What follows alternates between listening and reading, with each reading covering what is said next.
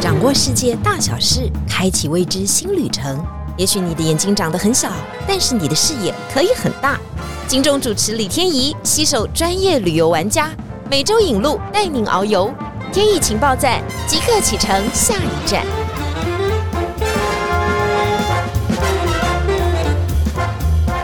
情报站，你说赞不赞？欢迎大家今天来到节目现场。上次讲完日本，我们真的是欲罢不能啊！因为日本可以讲的东西实在是太多了，大家对它也真的太熟悉了。因此呢，做 podcast 怎么样让大家觉得有新意呢？讲日本呢，还让大家觉得说我下一次也要跟着 Hero 的脚步、晴日的脚步，能够知道更多日本的东西。真的这样玩，哎，可以玩出不一样的新意哦。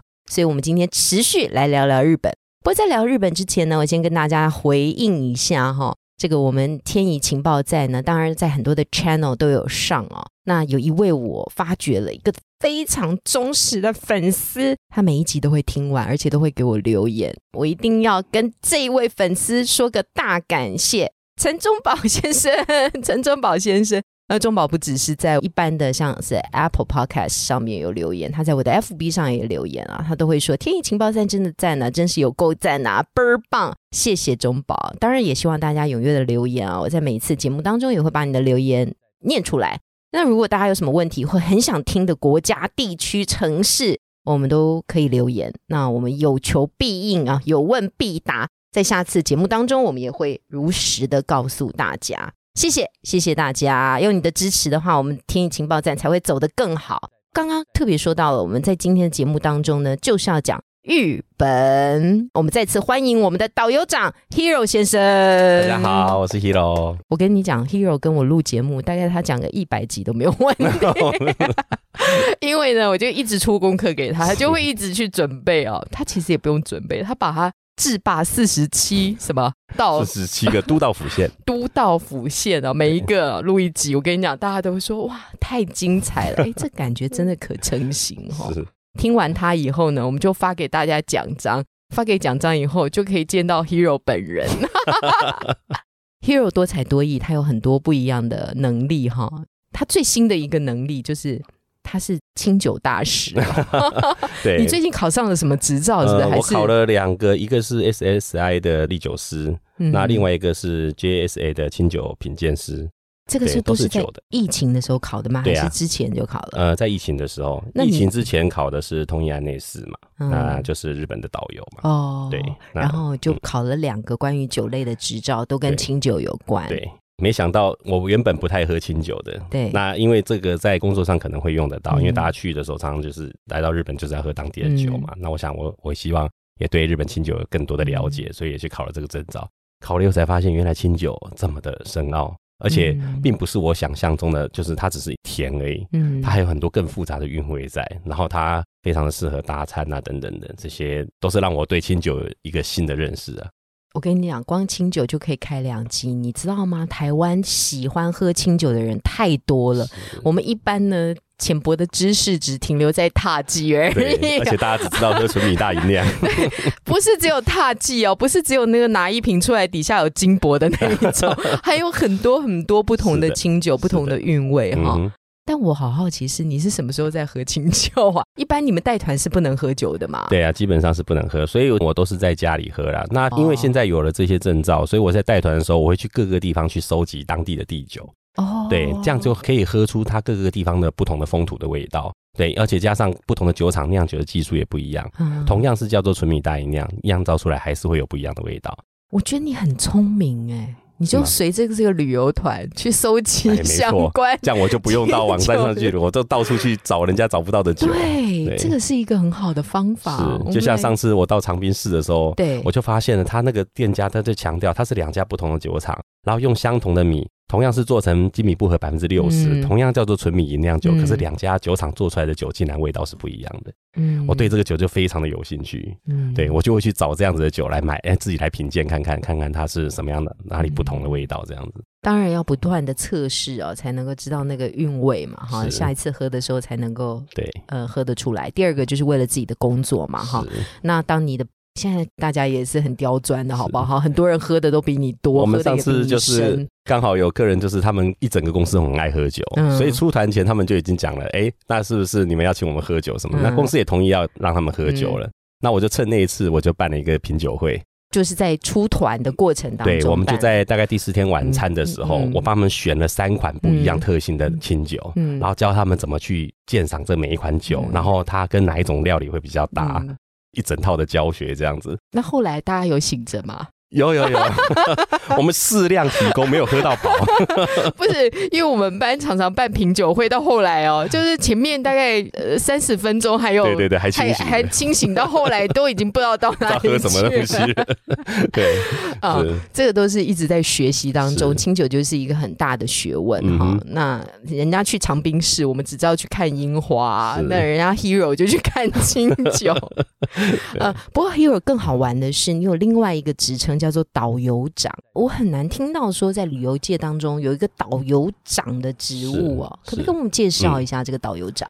其实很多旅行社哈，他们的导游都不是固定的，嗯他们可能是在领队协会。好，那其实今天有团的时候，我就跟领队协会要领队来跟我们带嗯带我们家的团，会有是这样子。嗯那我们刚开始的时候有一些固定领队，就是专属在这家公司的领队。嗯可是后来随着公司的团量越来越大，我们就会从各个地方调这样的领队进来嘛。那但是大家出生在不一样的环境下，嗯然后以前带的那个属性也都不太一样。那变成说进来了以后，就有一段时间要去磨合。对，嗯那加上我们的客人回流率很高，嗯所以也就是说，他以前习惯了我们这样风格的人，结果现在是一个新的导游进来的时候，嗯他就会很不适应。他需要对一个学习的对，过程。所以我们就变成说，我们希望能够进来我们公司，基本上都是专属的领队嘛。嗯那专属领队，我们就希望啊，大家能够了解我们的企业文化是什么，我们的客群属性是什么，所以我们就希望能够有一个可以把整个导游群统合起来，然后我们去筹备一些教育训练啊嗯相关的东西，嗯大家互相学习、嗯教学相长，这样子慢慢的融入到企业的文化里面，嗯。让这个带团的品质都能够更提升。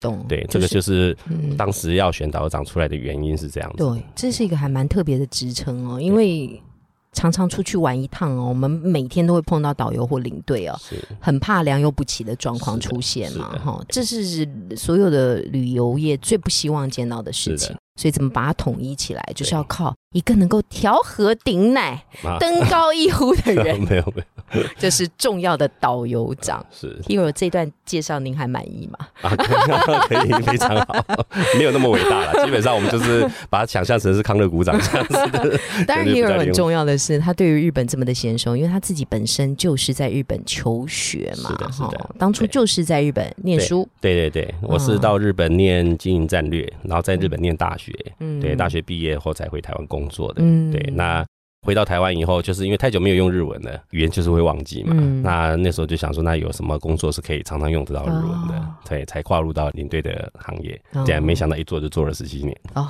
因为你个性本身就很适合。你看哦，他又是导游长，又是清酒大师，又自己在日本求学哈，是所以我是觉得做 podcast 以后才发觉，真的卧虎藏龙哈。每一个领队呢，他们过往都有一段很丰富的经历，而造就他现在带团这么的顺利的情况。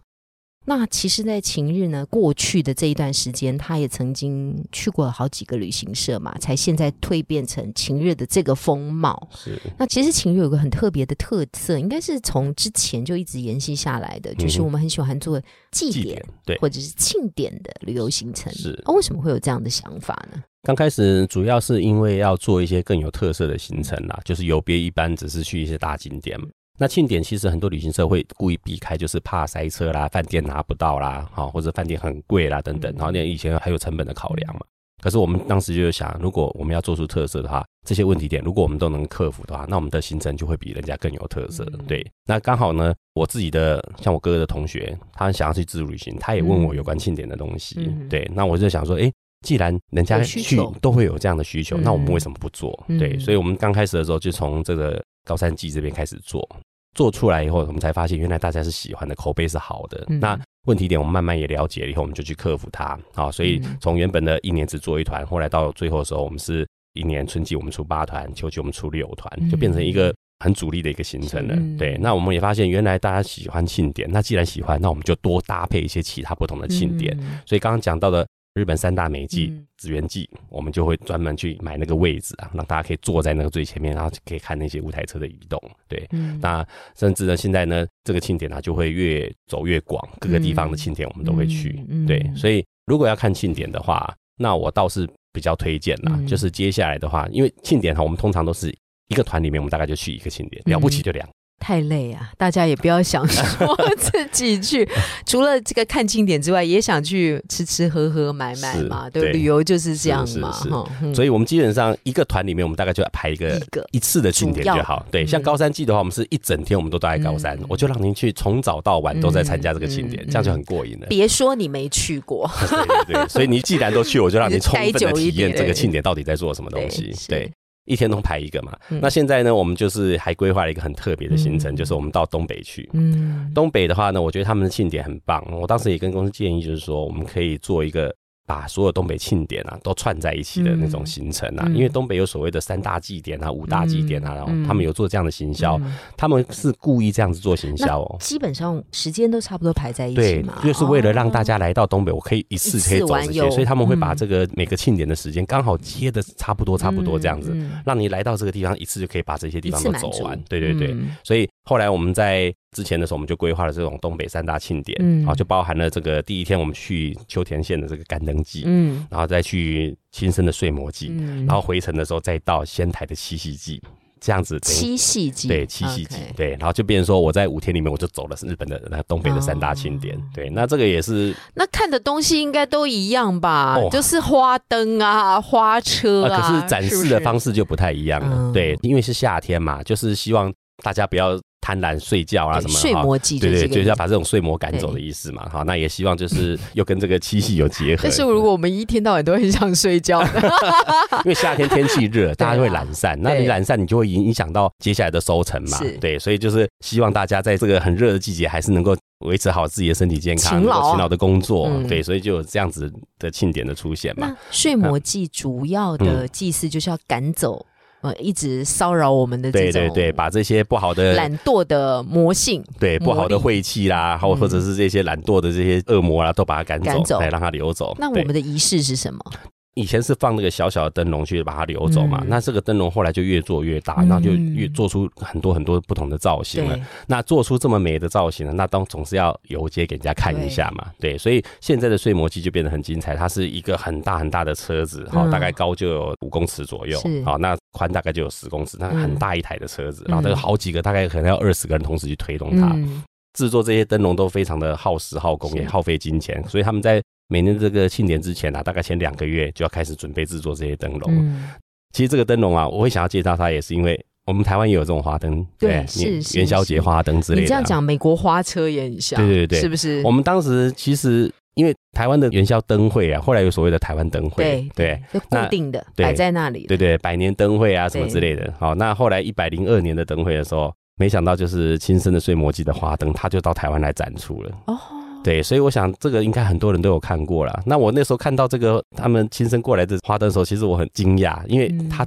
来台湾展出的那尊，就是我在旅游手册上看到的那一尊，哦我是非常感动哇！我竟然看到本尊呢、对啊，然后他们推这个花灯出来展示，不是只有这样推出来展呢，它下面是有轮子的嘛，那很多人要去推动它，它就会很快速的推到观众前面去，然后上下摇动一下。然后除了这个灯主要它会动以外，另外它有很多跟随这个灯跳舞的这些队伍。嗯。好，那这个他们是所谓的 p a n e t o 就是跳人嘛，嗯。他们会穿着他们传统的祭典的服嗯。服装，然后去那种跳那种单脚舞。嗯。那这个庆典好玩就是参加的人他也可以亲自下去跳哦，你也可以跟着他们一起跳，是就是一起同乐一起这样。共舞的对对对，当然不想下去，你就坐在旁边，它有很多设置的看台。它组，成的分子都是来自于附近的居民嘛，对，都是当地的居民，就是当地亲生县的县民。所以每一年八月的时候就会出现这个睡魔季，对对。举办，然后对两个月前等于五六月，对他们就就是开始，现在这个因为时间做灯笼很花时间，的，大家就要开始构骨思，架，对，然后要用什么样的主题，然后要去啊做骨架，然后开始去贴啦，嗯对，然后它里面配线啊，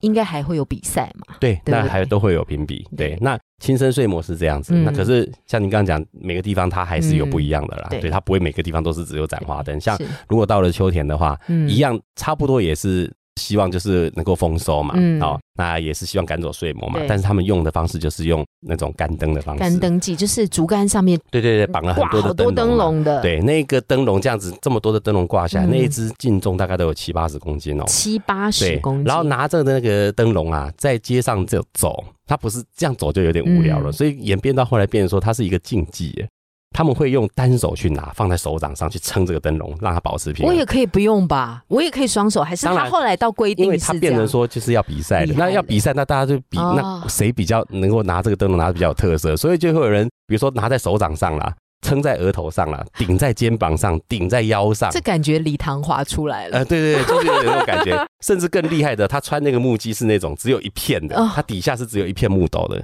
然后就有点像踩高跷这样子，然后穿着这样的木屐，然后再顶那个灯笼顶，那它需要相当好的平衡力耶。是，对啊，所以坐在那边看是很有趣的哦、你就会发现很多这个好像特技表演一样，然后当然也会有表演失败的时候啊，对，所以我们有时候他整个这样灯笼就摔下来了，他就会摔到那个观众群那边，然后大家都会尖叫，那就是现场看的魄力啊。可是像这个干灯季哈，就是我们当时为了办这个干灯季，我们也花了很多的心力，因为一个饭店非常难拿，而且餐食的问题也是很大的问题，因为一下人太多啊，嗯。当地的资源也很有限，嗯。对，然后我们还要去抢他的那个座位的票，嗯。对啊，这些都是很不容易克服的。所以像你刚刚说的睡魔机或者干灯记，嗯。我就是坐在那里，就是我有个席位可以坐着，像干灯季他就在我前面对，干灯季的话，就是我们会去买那个票，让大家坐在固定的地方，然后他就会用游行的方式嘛，然后就每个人都会在你前面经过，每一队都会经过，那大概两个小时的时间。那最后他们都有评审团啦嗯，当然也是一样评哪一个队伍是最厉害什么之类。嗯那我们就是看他每一个队伍的不同的表演嗯，看看哪一个技术比较厉害。嗯那睡魔记的话呢，你也可以买位置，当然你不买位置，你可以跟着他的，因为它游行有街道嘛，就是有固定的那些路线嘛，你可以沿着它路线到处去跑，到处去拍照也都可以。那甚至它可以乱入，你就可以直接进到队伍里面去，只要不要干扰到他们的那些行进的那个动线的话，你就可以跟着一起跳啦什么之类，也可以有这样的互动。它可能跟我们那个大甲妈或者是白沙屯妈祖比较不一样的是哦，嗯在大甲妈或白沙屯妈祖，我们的禁忌是比较多的。哦，对对对，对它可能就是因为它有宗教上的信仰，很浓厚的宗教信仰。那不是说干灯祭或者是睡魔祭没有，但是它是以祭典庆祝热闹对对，越多人同乐这样子，一起，对。对，等于整个城镇大家都开心起来的感觉。对，但是那个干灯祭啊，我看照片，它是嗯。一片的把那个灯笼都扛出来的那个样貌吗？还是它就是一根一根？它基本上就是一个队伍，它就是一根，对哦，这是主灯就有一个，那当然还有一些小灯嘛，嗯。对，那反正就一队，他可能就是二三十个人组成一队，好，他可能是某一个村庄的代表，哦。某一个区的代表，他们就自己会有一队，或者是甚至某一个企业的代表，他们自己也做这样的杆灯出来。嗯。对，所以您看到那一整片，应该是很多的队伍刚好集中，就是开始要走之前，所有的灯笼都摆在一起这样子。嗯。那接下来他们就用游行的方式，一个一个在大家面前经过，所以这些都是算是有动态的啦。嗯。那像第三个就是七夕祭嘛，嗯。仙台七夕祭，它就是静态的展示。对，那就是去到他们的商店街，他的商店街每一家店家前面就会有一个大概十公尺的那个竹子嘛，嗯。然后上面就绑了很多吊饰，嗯。对，竹子上面的吊饰，那吊饰上面可能就会用一些衣服啦，好，或者是短册啦，或者是这个垃圾桶啦，或者是渔网来象征一些好的意义，嗯。对，然后就是一串一串的把整个那个商店街都布满这样子的装饰，这样，对，那哎个就是静态。可是也有像我们去参加这个，大概就是半天或一天的时间，就是真正嗯祭典发生的时间，大概就两三个小时嘛。还是睡魔祭比较久，像你干灯祭大概两个小时它。其实对有一些固定时间有，固定的时间。那但是因为它像这个干灯祭的话，它设定的时间是八月的三号到六号。哦嘿就每天晚上都有，每天对对对，每天的晚上它都会有，哦八月三号到六号。然后呢，睡魔季的话就是八月二号到八月七号这段时间然后有七夕季就是八月六号、七号、八号这三天嘛。嗯所以你会发现刚好这样串起来，比如说我四号去，嗯然后五号刚好接睡魔季，然后六号刚好接。报名报起来，大家听完以后，对好不好？这个行程我们也开不了太多，主要是因为饭店实在是太难拿了，再你说是加上。Hero 介绍的，Hero 也不会怎么样，可是这个欢迎大家来报名。这个行程我们是每次推出都一下就满团，一下就满对，因为这个稀有性很高了，要能够在五天里面能够看到这三个景点，。去到这些祭典，Hero 你都去过了嘛？对对不对对对，那你可不可以讲两个可以吃的东西啊？因为它就有点像是我们传统的庙会啊，嗯我们都会嗯喜欢在那边买一些有的没的啊，是。欧米亚给啊，或者是如果是庆典里面嗯买到的东西，倒是比较像是摊贩类的小吃啦。嗯那如果去到当地要吃一些当地特色的料理的话，嗯像亲身比较有特色的料理，就是像他们讲一鸡狗泥，翻成中文叫草莓煮，听起来是好像煮草莓，对不对？对，可是是甜的是还是咸的？对啊，所以这个都是大家没有吃过的东西啊。草莓煮草莓煮哦，一煮鸡狗泥煮煮起煮对东西的煮，对对，煮东西的煮对。但是这个东西跟草莓一点关系都没有，因为它下面是鲍鱼，上面铺的是海胆，只是那个海胆是 海胆是煮熟过的，你知道吗？对，只是那个海胆哈，因为它那个颜色煮熟了以后跟野草莓煮熟那个颜色有点类似，嗯所以他们就把这个东西取名叫做草莓煮。那个只有在亲生吃那。个是亲生的乡土特料理别，对哦，对。然后去点的时候就是行阿来的人，对对对，然后去到亲生，我就很推荐啊，一定要去吃它的尾鱼啊。哦，对，因为亲生在大尖町那个地方嗯出产的尾鱼，就叫大尖尾鱼嘛。嗯大尖尾鱼现在大概是全日本最有名的尾鱼了。对，因为它就在那个金青海峡那边嘛。是那金青海峡它就是黑潮、千岛洋流跟对马洋流嘛，嗯对啊，这三个汇合在一起，所以它有大量的微生物。嗯那微生物多就有很多小鱼，嗯小鱼多就会吸引这些大鱼来大鱼来吃它，吃所以尾鱼就很喜欢在那边生存。嗯那尾鱼在那边生存，再加上洋流很强，肉质很结实，嗯然后呢体型又很大，嗯所以它那个大尖尾鱼啊，几乎每年在年初大概五的时候，他们会在竹地市场做竞标嘛。哦，就它几乎都是黑黑尾鱼一样的对对对，它就是黑尾鱼啦，对，只是在大尖产的黑尾鱼对那因为它太有名气了，嗯所以现在人家讲到尾鱼，第一个就想到大尖产尾鱼。嗯那它每年竞标的时候，它都创下了历史的新高。对那问那个月份是发生在什么时候？那也是八九月嘛？您说那个竞标嘛，竞标就在一月份的时候，每年一月大概五号的时候，嗯也是这一条尾鱼卖出去以后，就像象征的，哎，未来一年到底会好还是不好？但是我们什么时候去吃都可以吃到这个都可以吃得到啦对只是不是那个就是看月份的那个季节。对对对，，一月份那个季节就是嗯象征一年要开始了嘛。嗯对，那捕到的第一条的尾鱼，那就是一定会用最好的方式来卖。那顺便给天怡猜猜看，嗯因为这个大尖尾鱼实在太有名了。那你觉得一条尾鱼大概可以卖到多少价格？我知道台湾的 Otolo 一条卖有到三百万啊，台币三百万。对。OK，那这样折合台币我不知日币。道日币四的话，所以是一千两百。一千两百万，哦如果折折算下来大概一千两百万嘛，对是吗？对。那现在在二零一九年，他已经写下一个新的记录了。对，大尖尾鱼，一只？一只尾鱼，就是一般的这个大对。的，，然后现在创下纪录的那只尾鱼两百七十八公斤，那一条尾鱼两百七十八，不是很大哦，上亿日元哦，没有关系，你可以猜猜看。好了上亿日元就是几千万的好事啊，好，我宣布答案：呃三亿三千三百六十万元，三亿哦，也就是每一公斤一百二十万元成交，除以四，然后这个创下人类史上的壮举哦。对，，一条尾鱼卖超过日币三亿，这是人类问史上。吃的人有没有舌头被割掉？所以 对买下那条尾鱼的每年都是同一家，就是那个实习站买的那个老板嘛。哦对，每年都是他啦。他其实嗯花这么多钱，你会觉得这个人应该头脑坏掉了吧？怎么花这么多钱去买这个尾鱼？可是他带来的广告效益是非常非常对高全日本的都知媒体道他。都一定是头条在报道这个。他又有。了高档货，对又得到了媒体宣传效益，对不对？然后又加惠他的乡里，哎，以他这种三亿多买下尾鱼，那是不是吃一口就要两万块了？所以我就说舌头要割掉。结果他吃一口多少钱呢？呃，不知道。四百二十六块。你说他卖给大家对啊四百，，就是一般的价格提供而哇，已。这个老板很会耶，它真的就是广告嘛？对对对对就是广告。但是唯一的品质来说跟其他唯一品质是一样，所以他就是用一般价格来卖而已。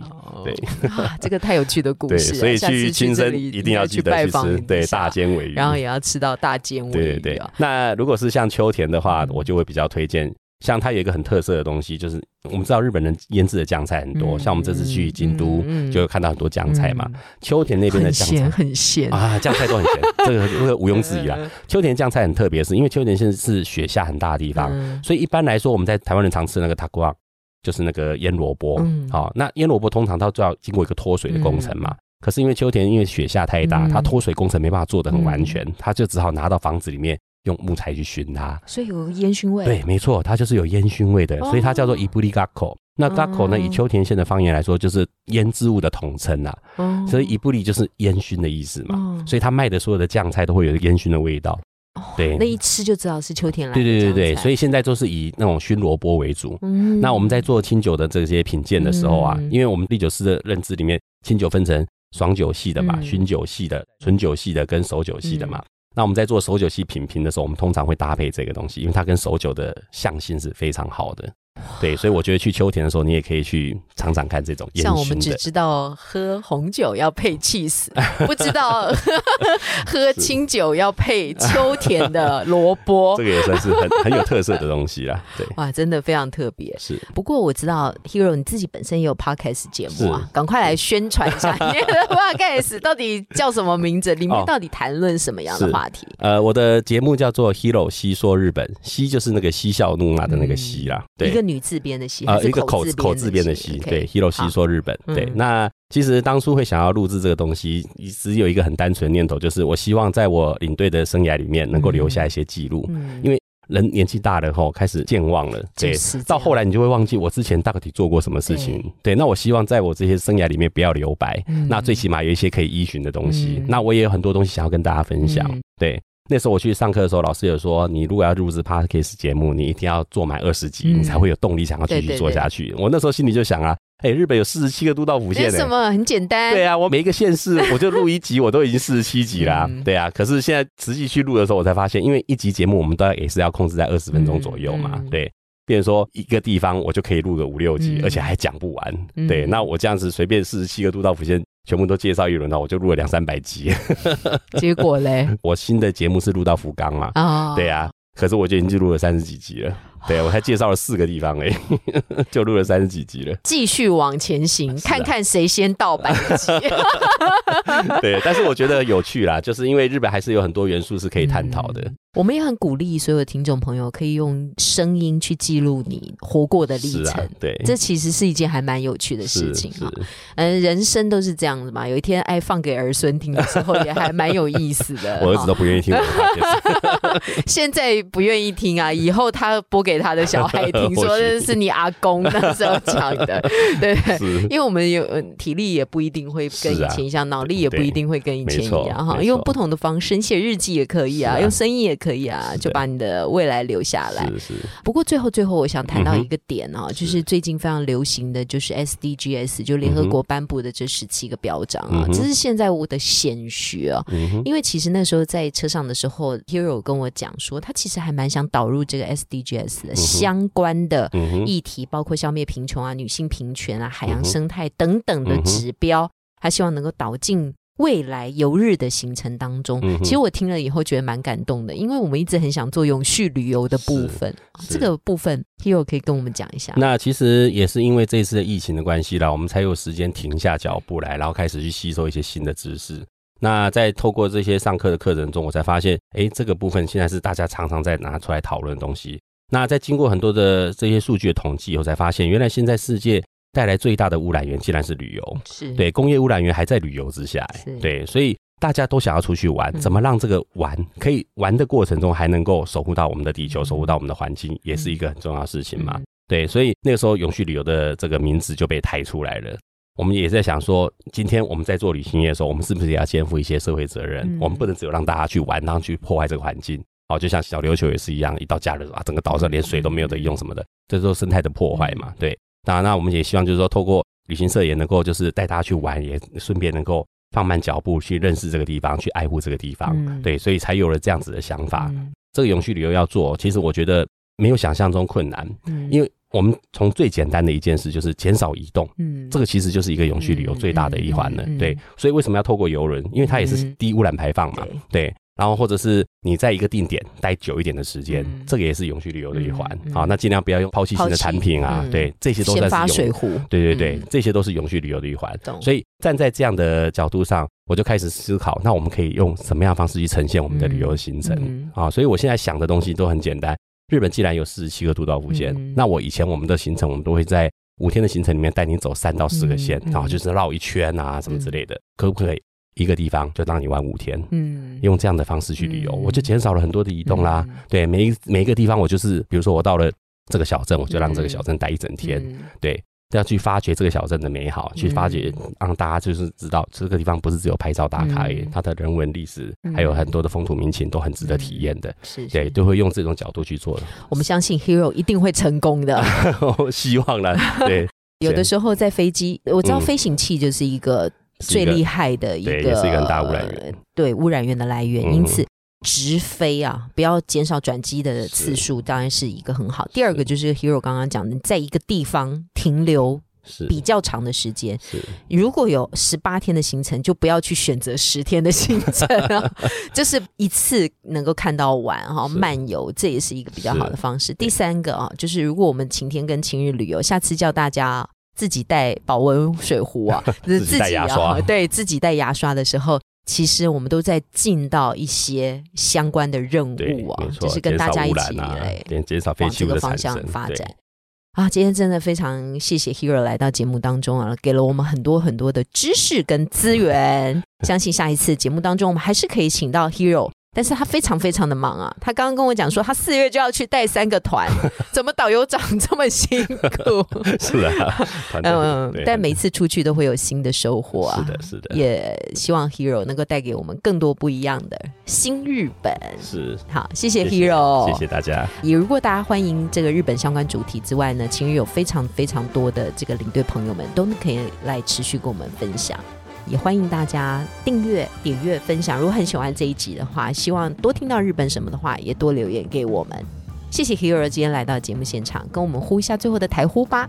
天意情报站，你说？赞不赞？希望大家都订阅分享哦，谢谢，拜拜，拜拜。